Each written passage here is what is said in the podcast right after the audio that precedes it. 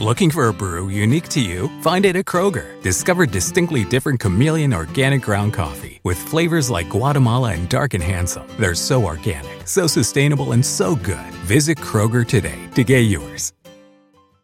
Summer happens at Speedway because everything you need for summer happens at Speedway. Like drinks, drinks happen.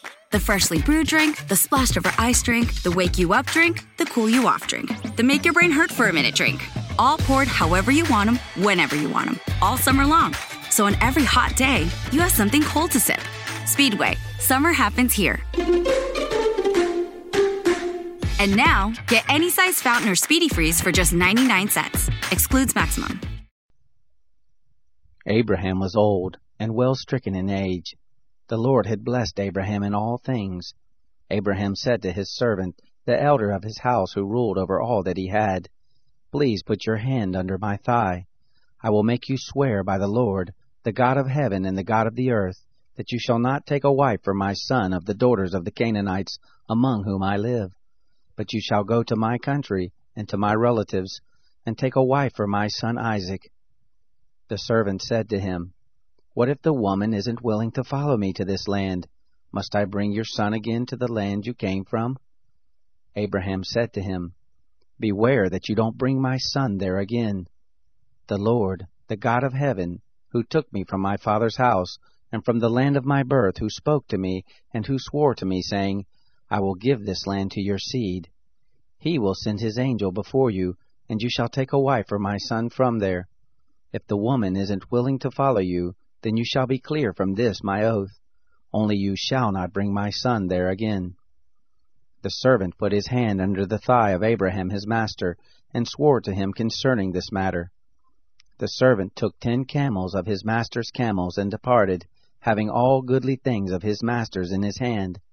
He arose and went to Mesopotamia, to the city of Nahor.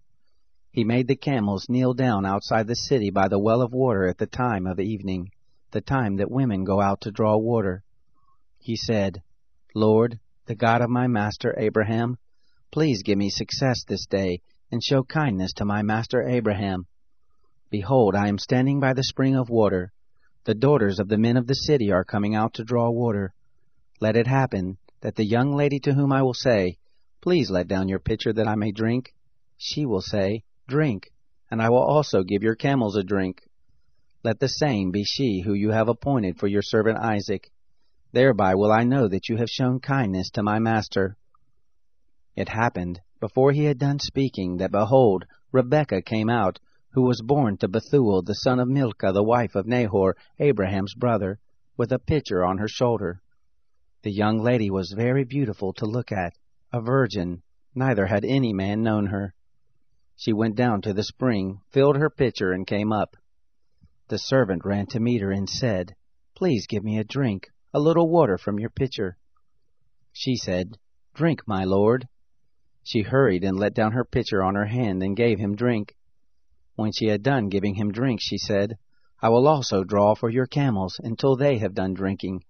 She hurried and emptied her pitcher into the trough, and ran again to the well to draw, and drew for all his camels. The man looked steadfastly at her, holding his peace, to know whether the Lord had made his journey prosperous or not. It happened, as the camels had done drinking, that the man took a golden ring of half a shekel weight, and two bracelets for her hands of ten shekels weight of gold, and said, Whose daughter are you?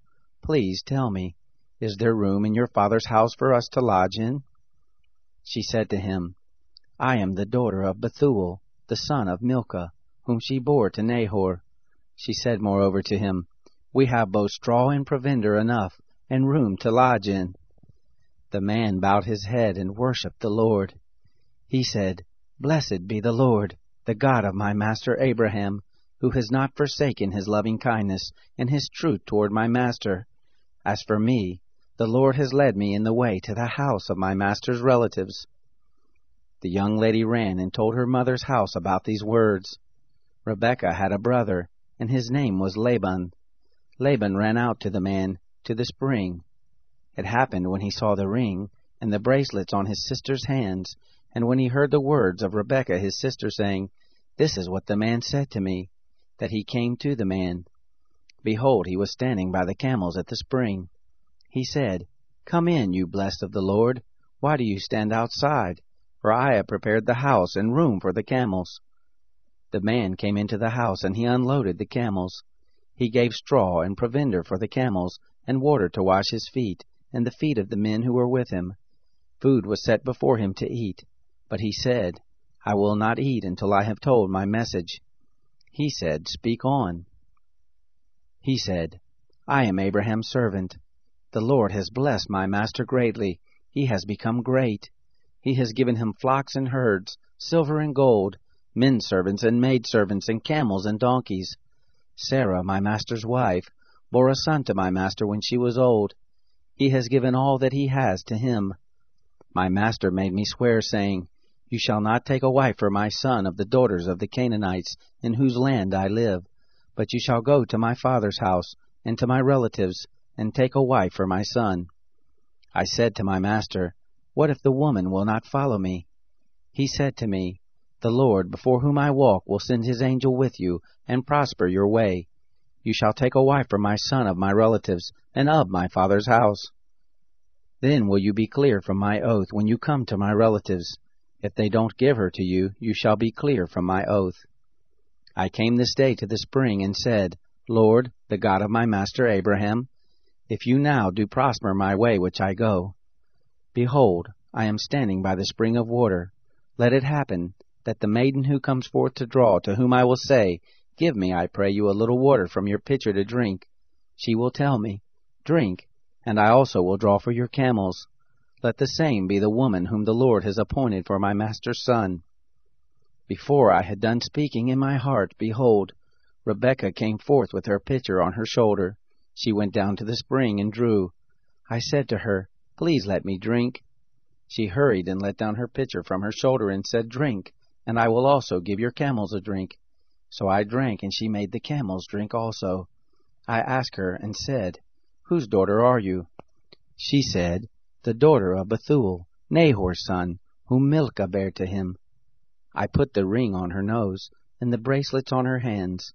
I bowed my head and worshipped the Lord, and blessed the Lord, the God of my master Abraham, who had led me in the right way, to take my master's brother's daughter for his son.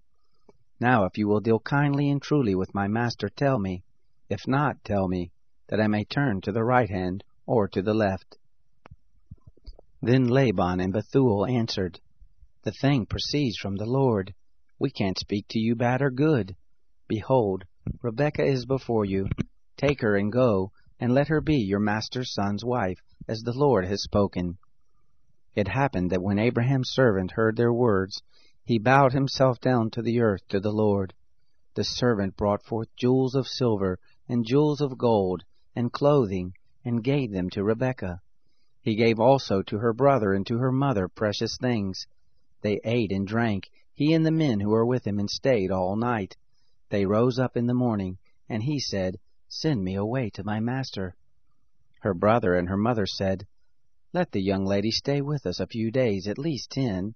After that she will go. He said to them, Don't hinder me, seeing the Lord has prospered my way. Send me away, that I may go to my master. They said, We will call the young lady and ask her. They called Rebekah and said to her, Will you go with this man? She said, I will go. They sent away Rebekah their sister with her nurse, Abraham's servant, and his men. They blessed Rebekah and said to her, Our sister, May you be the mother of thousands, of ten thousands, and let your seed possess the gate of those who hate them. Rebekah arose with her ladies. They rode on the camels and followed the man. The servant took Rebekah and went his way.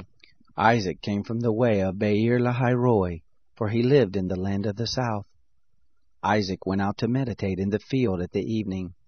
He lifted up his eyes and saw, and behold, there were camels coming. Rebekah lifted up her eyes, and when she saw Isaac, she dismounted from the camel.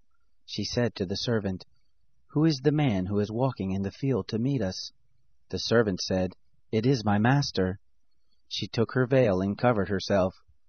The servant told Isaac all the things he had done. Isaac brought her into his mother Sarah's tent, and took Rebekah, and she became his wife. He loved her. Isaac was comforted after his mother's death. Rumpke is hiring CDL drivers age 19 and up, and drivers are paid based on experience. Rumpke CDL drivers earn $1,000 to $1,300 per week, and more than $10,000 in bonuses possible in their first year. Rumpke drivers are home daily, work in a recession resistant industry, receive great benefits and performance incentives. Start a lucrative career and apply now at rumpkecareers.com. Equal opportunity employer restrictions apply. Finding a rental is stressful. I have to use like five different sites so I don't miss something. Ooh, Zillow does rentals. I can definitely find the right place here. You know, something close to my family, but far enough they have to call first. Hey, honey. No more surprise pop ins, guys. Oh, and big enough for entertaining friends, but small enough they won't crash all weekend. 10 Cedar Lane. I think you're the one.